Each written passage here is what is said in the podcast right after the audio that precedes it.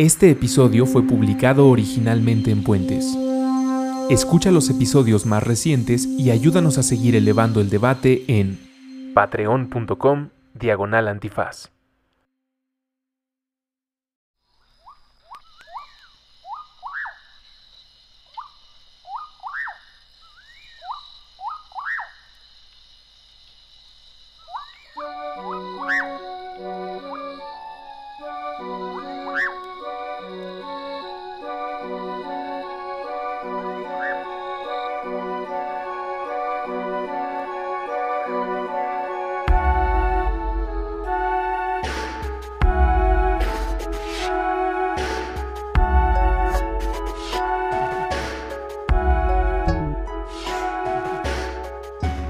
Tengo que aceptar que la primera vez que escuché de Amazon Fire creí que era una actualización de alguno de los productos de la compañía de Jeff Bezos, probablemente la compañía o una de las compañías más ricas del planeta, cuyos procedimientos, sistema de entregas, trato al cliente, trato al trabajador, siempre han sido cuestionables. Yo me enteré antes del concierto de Björk. De los fuegos. De los fuegos. ¿Tú te enteraste antes o después del concierto de Björk? Después. Es, eh, creo, muy significativo el que a estos dos locutores del podcast llamado ¡Aguas! nos haya tocado una semana con estas noticias y este evento. Como por un lado, teníamos a un artista que Juan Villoro describe como una especie de deidad para los pájaros por su eh, habilidad para presentar un show que mezcla la naturaleza, la tecnología y pues sí, como un canto de aves, de hadas, eh, una cosa surrealista que Mm. espero todos puedan Surrealista orgásmico visual. Natural, orgánico, Sí. orgásmico, natural. Gracias, Bruso, porque sin, sin sus boletos me lo habría perdido. Fue Ay. maravilloso. Hay una energía que nos facilitó ver a Björk. La verdad es que yo n- no pensaba ir porque, al igual que la mayoría de los mexicanos, No manches el costo de los boletos. Dije, no tenía ni 15 ni 7 Y, mil. y- y nos tocó también la fortuna de verla hace no tanto, ¿no? En el, Yo no la había visto nunca. en el ceremonia, ¿no? Estuvo. Yo no la había visto nunca. A mí me tocó en ceremonia. Pero me siento privilegiado por haber visto este show llamado Cornucopia. Yo siempre he sido muy fan de ella. No es un artista que digo, ay, voy a poner Björk. ¿Sabes? O sea, no Sí. es alguien que digo, "La- me urge escucharla. Creo que es, bueno, majestuoso su, su, su, su voz, su concierto, su discurso, su experimentación, nuevos los nuevos instrumentos que tiene en el escenario, ¿no? O sea, realmente es una exploración extraordinaria, pero sí es una de estas de los momentos bizarros en un show. ¿Sí? Porque digo, yo en algún momento lo tengo que aceptar. Fui fan de YouTube. Y pues siempre se echaba el discurso, Bono, ¿no? De O sea, YouTube, la banda, no la plataforma. La, sí, el grupo. Sí. Sí. Todo pre. How to Dismantle. Sí. Ahí fue cuando fue de. mm, qué. Para los más jóvenes que estén escuchando esto, Pero Actum Baby. En-. ¿No? en algún momento. En algún momento YouTube estaba en ese Olimpo donde está Zeppelin, donde está Pearl Jam, donde están Dios me perdone, La vida y Gaia me perdonen, los Beatles. Es decir, eran una banda de ese eran, tamaño. las- eran, lo- eran de los clásicos, ¿no? Sin duda. Y, y siempre traía a este dude el, el- ¿Cómo le llamamos? Como el discurso mesiánico de vamos a hacer algo. Bueno, se convirtió mesiánico. Se convirtió, porque creo que partió ¿No? de algo que a muchas personas que alcanzan ese nivel de celebridad, de llamar la atención de las personas por tu nivel de creación, entrega, por la razón que sea, te conviertes en un, en un punto al que la gente voltea a ver en momento emotivo para cantar una canción, o también, pues, en una especie de líder de opinión, como nos interesa saber, y muchos eh, hombres y mujeres que han llegado a ese estatus a través de un grupo o de su actuación en televisión o en cine, empiezan a tener esta pregunta de ¿qué más puedo hacer? O Mm, debo ser responsable ahora que tengo todos estos ojos y oídos. eh, What gospel will I preach? Exactamente. Y además, pues Bono estaba en un... Sí, ¿cómo? Le echaban muchas ganas. Todo el tema que era bastante pues, no comunicado por los medios, ¿no? De Sí. Bosnia, Herzegovina y todos estos rollos de Europa del Este, o sea, de- Y de una de época- Irlanda, temas de De una época en la que los terroristas, cuando alguien hablaba de terrorismo, Sí. no pensaba de inmediato en Medio Oriente, pensaba No, en, en en Irlanda. Sí, y en, y esa clase de ataques. Para más información, vean las Sunday primeras Bloody Sunday. y las primeras películas de Daniel Day-Lewis. Buenasas, qué bruto, qué actorzazo. Era esa persona, Era punk. era un Bjork también nace de alguna manera ese movimiento. aprendices punk, de, ¿no? de The Clash, de Joe Stromer. De hecho, Bono sale en el documental de Joe Stromer de Futurism Written, hablando muy bonito de este personaje clave para el movimiento punk, el hazlo tú mismo y el, y el cuestiona del sistema. Bono estaba ahí, Bjork no se ha quitado y mira que tiene todo para quitarse. Bueno, Bj- Bjork lo ha. Bjork yo creo que lo ha profundizado a un nivel de conexión bien bonito. O sea, YouTube se volvió. Ahí te va mi gospel, ¿no? Bjork siento que hasta como que ella pasó a un segundo. A un segundo plano, ¿sabes? Sí. Como no, no pasó, no, no, no de ser la frontman, ¿no? La frontwoman, ¿no? De decir, a ver, aquí está todo mi viaje, ¿no? O sea, entrar, a- entrar al último concierto de YouTube era algo espectacular y lo que sea, ¿no? Pero este, este concierto de Björk fue como entrar a la mente de, de ella. Y no, sientes también Fue como entrar a su energía, a su mente, decir, miren, este es mi trip. a su interpretación de Gaia y la relación de todo lo vivo. Creo que para no seguir hablando de YouTube, aunque será inevitable porque los dos seguimos siendo muy fans de ese YouTube y pues si un día me encuentro a Bono, creo que antes de gritarle cualquier majadería, me emocionaría muchísimo ver eh, a, a un personaje que me brindó tanta emoción y puso mi atención en tantos Mm. temas tan importantes, pero creo que hay un punto esencial en el que se separan. Bono se enfrentó y se terminó convirtiendo en parte de la revolución institucionalizada. Sí, bueno. Voy a es traer- de los primeros inversionistas en Facebook. Voy a ¿no? traer al- una reflexión de otro podcast que pueden encontrar en Puentes que se llama Estética Unisex, en el que el profesor William Brinkman dice, citando a un teórico francés, todo lo que sucede dentro del pastel, dentro de la caja, es policía, esto no es política. Política Mm. es cuando tienes que lidiar con, comillas, salvajes de los Amazonas. Porque ellos no entienden de cuál es la ventanilla en la que hay que quejarse, o cuál es el formato que tienen que llenar, o cuál es la institución y secretaría con el que tienen que hablar para que su queja proceda. Entonces, como ahí estás hablando afuera del pastel, afuera del sistema, ahí ya estás haciendo política. Creo que YouTube y muchas otras bandas se enfrentan a esta situación en la que han invertido tanto de su talento, su dinero y su energía en crear una banda o idea que se institucionaliza porque tiene mercancía, clubs de fans por todo el mundo, discos, giras, conciertos, pues que hay una inversión de tiempo y lo que ustedes quieran definir en este pastel. ¿Cómo le haces para protestar y decir que el pastel está podrido si tú eres una gran parte del pastel? Tienes que jugar bajo sus reglas, tienes que establecer otros métodos de unión. Por ejemplo, creo que, y este es para mí el punto esencial, Bono dijo, hay muchas religiones, hay muchas formas de entender la espiritualidad. ¿Por qué no se hablan entre ustedes y se empiezan a llevar bien?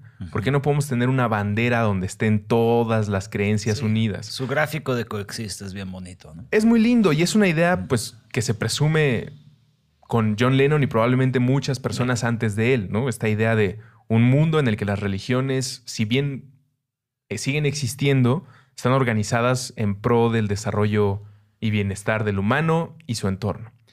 Pero Bjork, y creo que muchos de ustedes estarán de acuerdo conmigo y con Bjork, dijo, este rollo es muy humano. Mm. Este es un sistema, este es un pastel que no corresponde a lo que está fuera del pastel, que es el gran, gran pastel. En este momento es la canica que llamamos planeta Tierra, casa, hogar. Y aquí existen otros seres que no son los humanos.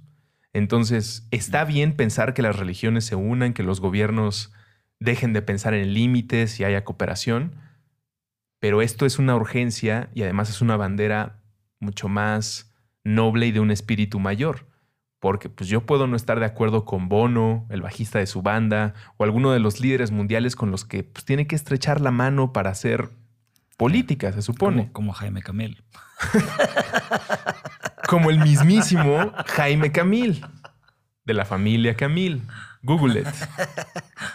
Sí, bueno. Iban a meter el. ¿no? Bueno. Aquí, y, y me gusta por dónde vas, pero yo, yo, yo lo llevo a otro lado. O sea, que sí, claramente Björk se dio cuenta profundamente que forma parte de una familia biológica, ¿no? Sí, Su conversación con David Attenborough, sí. documental en Netflix, no se lo pierdan. Y también esta experimentación con sus máscaras y una de mis diseñadoras, bueno, investigadoras favoritas en la vida, Neri Oxman. Ya hemos hablado de. Oxman, híjole. Tiene este viaje de... Brad Pitt me la bajó, pero yo lo voy a ¿En decir serio? públicamente.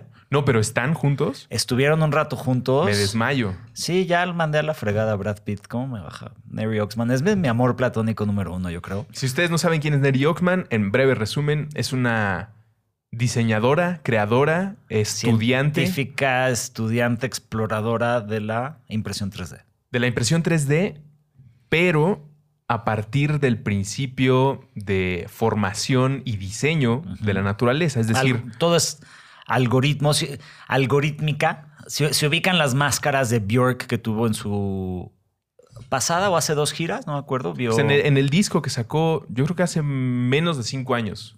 sí, es biofilia, ¿no? Ese Sí, disco. cuando empezó a colaborar con Arca, este gran, Sus gran, máscaras gran las diseña muchas de ellas Neri Oxman.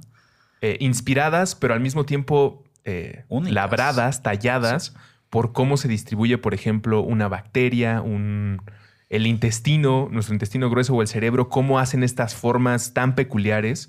Neri Oxman ha investigado y ejecuta, produce eh, lo que ella en una plática que les vamos a poner en la bitácora de Death Talk llama We Mother Nature, lo cual es una declaración que si no tienes el contexto puede sonar incluso soberbia, ¿no? Como nosotros tendr- tenemos que ser un aspecto materno o una figura materna de la naturaleza, pero si, si ven la plática entenderán a qué se refiere. Pero también ahí yo lo entiendo como verbo, ¿no? Y es ese sentido Eso. en el que mucho lo hace, lo hace extraordinariamente bien Björk, ¿no? Que es el, el que mother es algo, es que lo, lo- lo tiendes, lo atiendes. Es como hasta un proceso de, de, jardi- de jardinería y ayudar al desarrollo de la naturaleza. Sí, pero O sea, a partir como- de un vínculo, o sea, al utilizar Claro. mamá como verbo, estás poniendo todo tu amor ahí. No Claro. dices, voy a mamá mi proyecto de tesis. Dices, voy a mamá mi relación con mi perro, voy a mamá mi eh, crecimiento de mi huertito urbano. Sí, sí, sí. Ese es un, un- un- un sentido como hasta de amamantar, ¿no? Sí, sí, de, sí. de- de- de brindar nutrientes y ayudar, ayudar al desarrollo de la naturaleza Desde el amor. desde el amor. Y, y- y a veces ese amor es este como el de una mamá, ¿no? El, el que te pone en tu lugar para que aprendas algo. O sea, Sí. tampoco es de una. Ay, me- se me va el Como pocho, puramente como sentimental. o como Sí, sí. A co- consentir. Sí. No es un consentimiento, no, no es de, ay, te voy a consentir, naturaleza. No, no, no, es, vamos a desarrollar. Es adquirir una responsabilidad Mm. que se queda corta en el lenguaje y por eso utiliza Neri y bien dices Bjork como verbo. Como no nos alcanza el... Entendemos el sentimiento si hablamos de maternidad, pero no tenemos una palabra, así que ellas deciden utilizar... Nosotros vamos a mamá la naturaleza o nosotros vamos Y- a mamá este show. Y es como este choro acá, regaño duro que se echa Greta a medio show, ¿no? Sí, bueno, ya hacia el final del show, después de que Bjork te pasea por lo más cercano que yo he estado eh, de un viaje psicodélico sin necesidad de consumir psicodélicos, un juego de luces, de instrumentos inventados o creados para visuales esto, de la orquídea doblándose a la mujer y regresando a la orquídea. un coro de cosa. 20 personas. eh, El como- instrumento que parecían jícaras en el agua, ¿no? Bueno, es agua. Eso, eso está increíble. Había un instrumento, bueno, no un instrumento, era una tina en la que una persona estaba haciendo lo mismo percusión que acentos, tirando un vasito de agua y creando esa vibra y utilizándolo como instrumento. Solo en un concierto de Björk esto cuenta sin pretensión. Creo que es muy fácil si ustedes eh, no son cercanos a la obra de Björk o se sienten distantes cada vez que alguien comete una, una, una obra de este tamaño, pues creo que es muy fácil decir, ay, qué pretencioso. Pues sí, un, un instrumento hecho con agua y con unas jícaras. Pues sí, pero al mismo tiempo tendrías que ver la obra completa, cosa que estaba carísima y antes de pasar al regaño me interesa señalar algunas personas eh, cuando anunciaron los precios de los boletos pusieron el grito en el cielo, como dicen eh, los grandes, ¿no? Decían como, ¿cómo en un país donde el 80% de las personas son pobres, hay boletos para un show que cuestan 15 mil y 7 mil pesos y pues de ahí creo que el más barato eran como 2 mil más los cargos, yo qué sé, creo que después hubo unos descuentos. Y ahí lo único que quiero poner en contexto y creo que es muy importante que lo hagamos, ese 80% que no puede ir al concierto de Björk tampoco puede ir al cine probablemente más de una vez al año. Es decir, entiendo de dónde viene la frustración, pero tengan en cuenta que ese berrinche, ese coraje, el que lo exhibamos cuando no nos alcanza para un boleto, pues de alguna manera declara que no estamos conscientes de la realidad de nuestra geografía y nuestros cercanos. Porque el ese 80% probablemente se queja y nos voltea a ver pensando, órale, ¿cómo le haces para ir a cuatro conciertos al año? Como eres millonario. Pero como para eso sí nos alcanza, nunca la hacemos de a pedo. Y decimos como, no, pues está bien.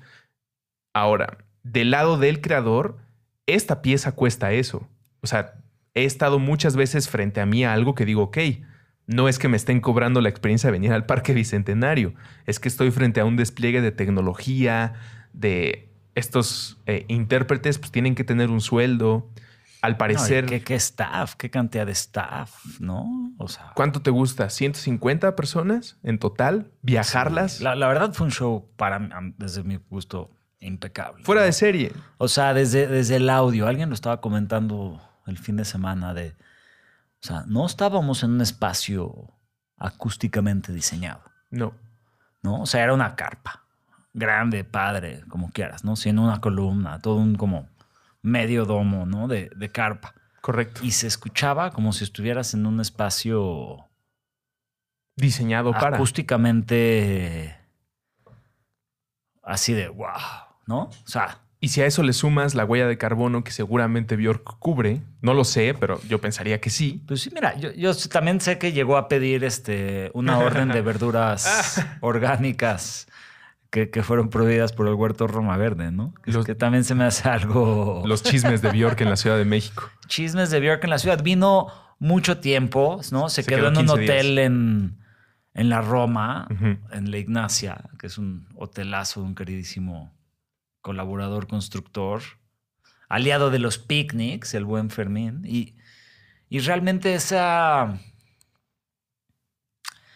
La siento como de, de las grandes, pocas piezas que tienen ese nivel de impacto, creatividad, celebridad que, que siguen siendo genuinas. Y ¿no? ahora sí, pasando, pasando hacia el regaño, creo que lo que lo vuelve real, lo que lo vuelve terrenal y no solamente un artista o un grupo de artistas, porque pues Bjork es a final de cuentas el nombre que pone en el cartel, pero este es el despliegue de talentos visuales, musicales, este de interpretación con el cuerpo. Hay una cosa ahí de combinación de talentos y tecnologías impactantes, pero si no tuviera ese regaño, sería solamente pues, un despliegue de talento. Lo cual, pues, igual pago, ¿eh? O sea, me la voy a pasar muy bien y es una cosa que te deja pensando, te masajea el alma, tu... Pero a ver, espérame. Ah, el, regaño es hacia el final, pero, pero por ahí por en medio pasa este que, que, fue de los videos que me dijeron luego que no se podía tomar video. Lo siento, Bjork, tomé video. Como un manifiesto. Era el manifiesto del futuro Sí, parece que Bjork. Del futuro increíble, ¿no? Parece que Bjork o alguien estuvo escuchando aguas estos años. Porque cuando tú pusiste el video, bueno, creí o soñé que pusiste el video, Elías, y quien sea que lo haya visto sabrá que nos referimos. Si no, eh, pues era un discurso que aparece de repente en una de las pantallas en el que Bjork, su staff o los creadores detrás de Cornucopia invitan a la gente a pensar en el mejor futuro posible y vivir en él. Y vivir en él, pues tiene mucho que ver, resuena por completo con lo que hemos hablado aquí con invitados entre nosotros sobre pensar en esta, tú le llamas biortopía ahora. Protopias, a mí Proto, es mi... protobiortopia. Protobiortopias. Y vivir en él no significa quedar soñando en la lela, sino a ver, ¿cuál, qué de todas mis acciones e inversiones de tiempo, energía y demás se enfocan hacia vivir en ese lugar y cómo comparto mi, mi visión con alguien con la que puedo compartir? Creo que Bjork y todo este show va por ahí, ¿no? Como es, el, es, de los mejores ejemplos, ¿no? El que te sí. dice, a ver, acá está la biología y aquí está la tecnología y, y son parte... Sí son parte de la, de, de la misma historia. ¿no? Sí. O sea, no es de que, ay, la tecnología nos va a salvar y vamos a acabar viviendo en Matrix, ¿no?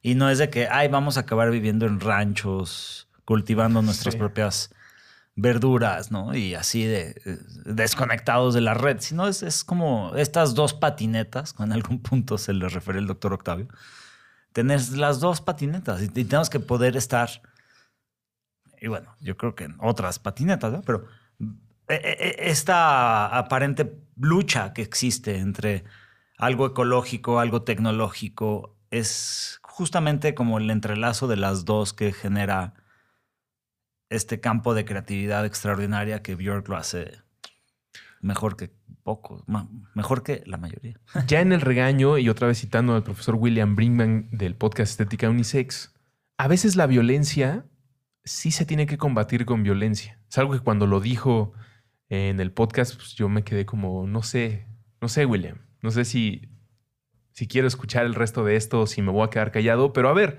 él lo pone desde los rebeldes en Star Wars. Y dice, pues cuando Luke Skywalker destruye la estrella de la muerte, pues todos nos separamos y aplaudimos como, sí, a huevo, ya tenía que pasar algo. Este pinche imperio nos está aplastando. Entonces salimos a la calle, dice William Brinkman, y vemos a las feministas rayando el ángel y decimos, no mamen, nuestro monumento, este, no se dan cuenta que están afectando.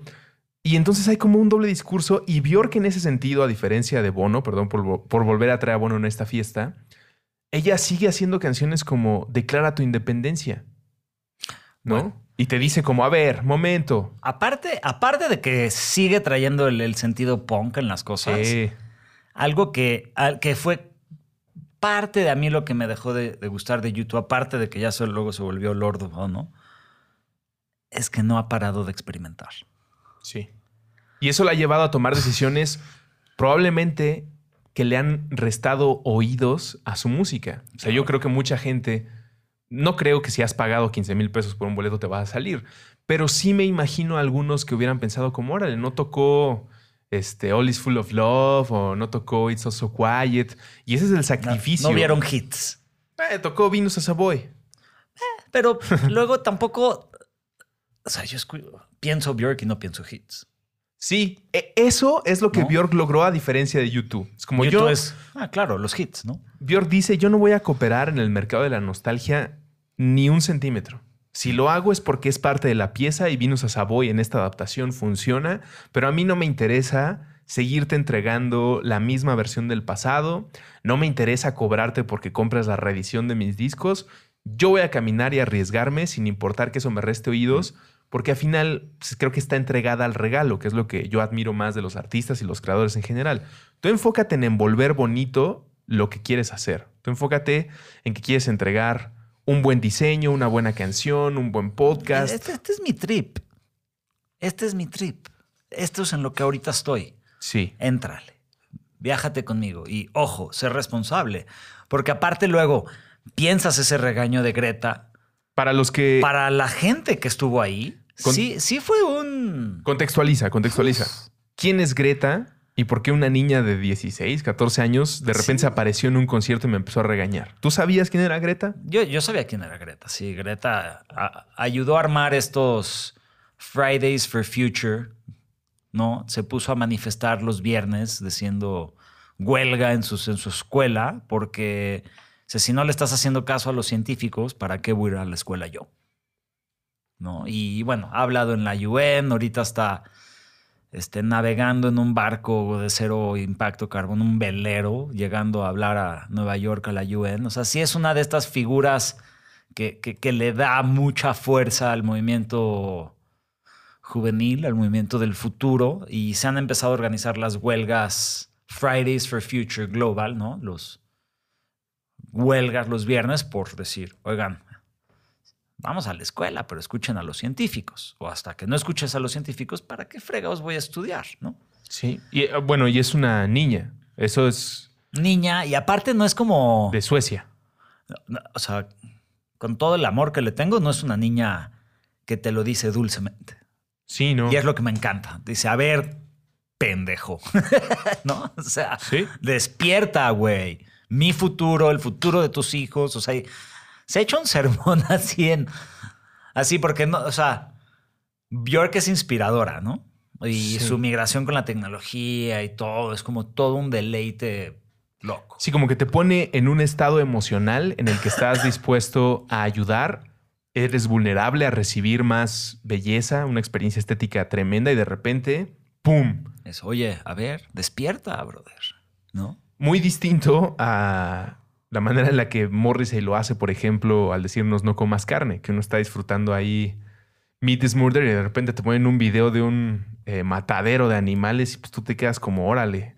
Yo venía aquí este, a, revivir nostalgia, como pues a cantar me caía mejor Morrissey un poco antes. Ay, a mí ya no, a mí ya no, me cae nada bien. Ya no lo aguanto. Porque justo esa es la diferencia. Como tú vives del mercado de la nostalgia. Sí sigues entregando música, pero eh, yo estoy porque quiero venir aquí a escuchar este House on Is Now, este, alguna tuya, y de repente me pones esto del matadero, pero pues yo te veo a ti como en un estilo de vida y en una serie de expresiones pues que está muy lejos del buen trato a los animales. Ok, no y comes de las carne. personas, ¿no? Con todo el eso. del Me Too se puso como del riel el cuate. Eso, órale, no comes carne y por eso te tengo que aplaudir. Pues no lo sé. Órale, no comes carne y además pues, caes en la misantropía de repente y tengo que seguir comprándote tu nostalgia. No, ahí muere.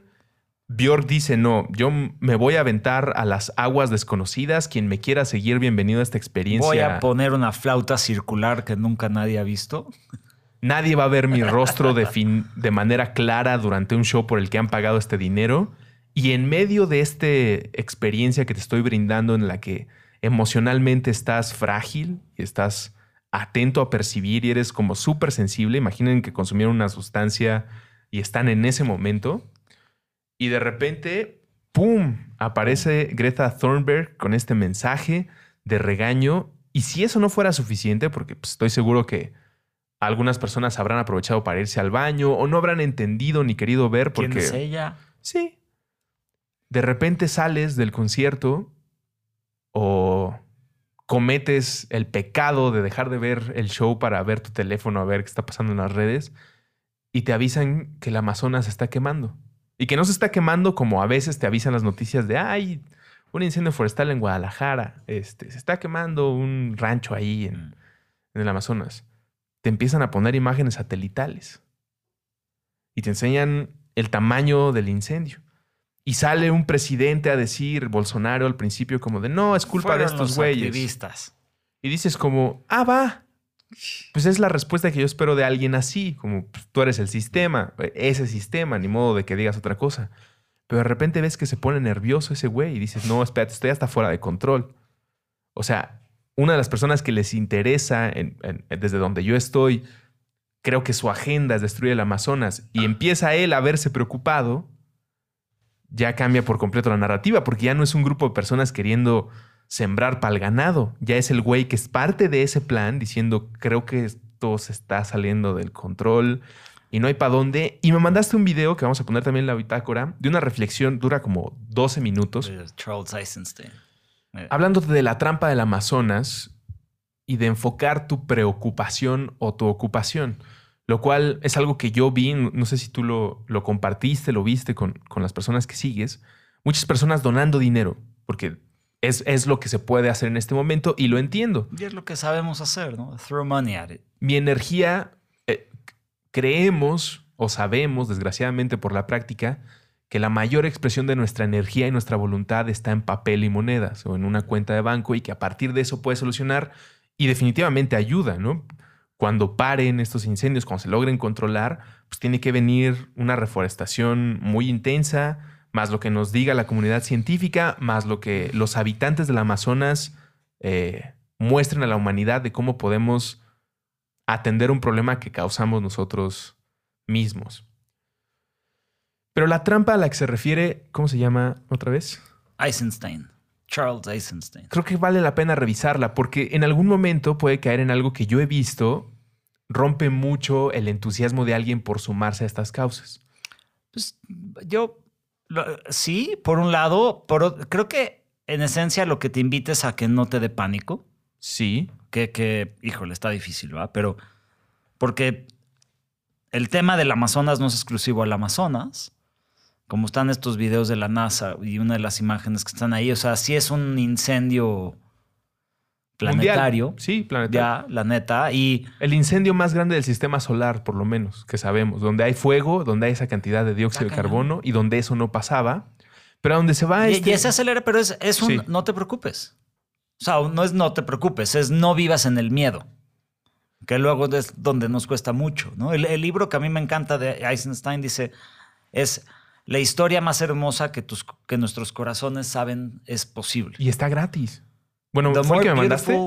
The more beautiful world our hearts know is possible. Y invita a esta historia de reconciliación. Invita a esta historia a decir cuál es, cuál es esta nueva narrativa que estamos generando, ¿no? Porque luego muchas de las imágenes rusos que estuvieron compartiendo eran de hace varios años.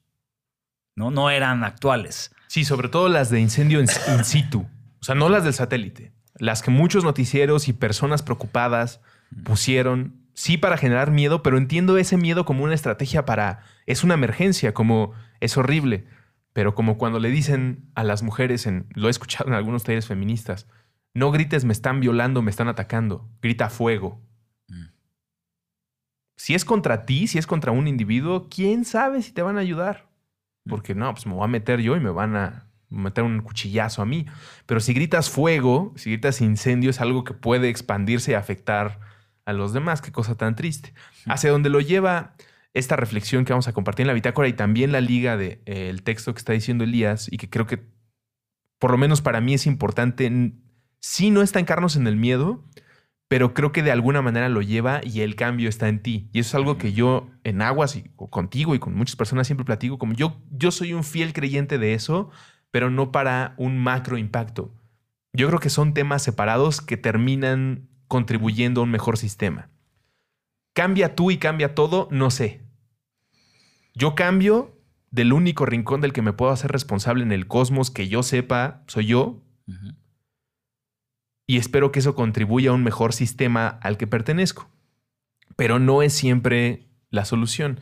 Y creo que a donde inspira también este mensaje de este gran pensador y autor, pues sí te puede decir como, no, no, no, no tengas miedo, concéntrate en cómo ayudar y recuerda pues que tú tienes acciones mínimas, pequeñas, que tú puedes hacer para contribuir. Y ahí, además del miedo que no debe abrumarte, creo que existe otro peldaño difícil de escalar, que es el, órale, pues yo ya cambié todo mi estilo de vida. Y no ha cambiado todo. Y órale, se está quemando el Amazonas. Como, o sea, yo ya estoy donando el 50% de mi sueldo a organizaciones y creadores como Bjork, como eh, quien sea que esté haciendo algo por mi ciudad, por mi localidad. Este, ya no uso bolsas de plástico. Eh, hago un manejo muy responsable de mis residuos. Como yo ya hice todo esto, además he inspirado a mis seres queridos a través del regaño, a través, a través de pues compartir, de ver por el medio ambiente, de llevarlos a Bior, yo qué sé. Y eso no es suficiente. Y creo que ahí, en este momento, me parece más peligroso el darte por vencido en ese momento que el tener miedo. Porque el miedo lo puedes superar a partir de ver a gente como, como Greta, como Bjork, eh, pues como gente que se está rifando a pesar de, de, pues de la ola de mala onda. Pero si crees que tus acciones son no tiene ningún impacto, creo que es mucho más peligroso porque puedes decir, ah, ya la chingada. Tira todo al mismo bote, güey. ¿Para qué chingados estoy reciclando? Se está quemando el Amazonas. Y creo que Greta, el mensaje que me encanta de no ir a la escuela el viernes porque no están peleando los científicos va por ahí. Eso es, esa es una reacción que convertida en protesta me parece genial. Claro. Pero no en protesta, es como, pues, es que tiene razón. Es que, es que son, creo que como siempre, hablando de las este, dualidades que siempre vemos. O sea, no es yo hago lo que yo puedo y ya. Y yo presiono para que cambie el sistema y ya. No, y son como esas siempre dos cosas que creo tenemos que estar luchando constantemente en estos momentos, ¿no? Y es tú ser lo más coherente que puedas con tus cosas y presionar al sistema para que pueda trascender hacia mayor Se balance. puede, se puede ser por no- ser- citar a los Jedi. se puede ser no coherente con tus cosas y aportar hacia una regeneración de sistema o un mejor sistema. No creo. Yo creo que los que estamos peleando buscamos coherencia. O sea, yo no te puedo decir y- que soy lo más coherente, pero ahorita camino aquí vi un señor en la bici en la banqueta, ¿me entiendes? O sea, yo hablando de esa pequeña acción, o sea, creo que el agarrar y decir, ah, me vale madre, yo voy a ir en mi bici por donde yo quiera porque yo ya estoy en bici, pues tampoco está chido. ca- O sea, no puedes ir en sentido contrario porque puedes causar un accidente. Y si alguien te reclama, tú contestas como, eh, bueno, que estás Pues- cometiendo el error como, ay, sí, como si por bajar mi bici se va a pagar el incendio del en bici a donde yo quiera, cabrón. Es mi bici. Y pues, brother, o sea, hay otra gente en la banqueta, ¿no? Puede salir un niño corriendo y lo atropellas. Tu bici se va a dañar más en la banqueta que en la calle. O sea, hay como ciertas cosas que, que lo llevo a un grado de, pues no manches, o sea, sí haz lo mejor posible, brother. Y por lo mejor posible creo que pues también tenemos que respetar en el lugar en el que está cada quien haciendo su mejor esfuerzo. Y también debemos de hacer un esfuerzo por, por detonar y decir, brother, vas en bici en la banqueta. Pues es que tal vez hay dos niveles en los que podríamos trabajar. Se los dejamos de tarea para que lo reflexionen y lo piensen. Uno de estos niveles está en el que cometes una acción o vives una vida en el que no te importa el sistema porque te has aceptado como parte de la naturaleza y entonces tu residuo, tu basura, tu coraje, tu energía, pues yo soy parte de la naturaleza y si la naturaleza dice que quememos el Amazonas y nuestro destino es que se queme el planeta, yo soy la naturaleza. Me parece algo muy comodín. No, no lo critico, pero me interesa mucho debatir sobre ese punto.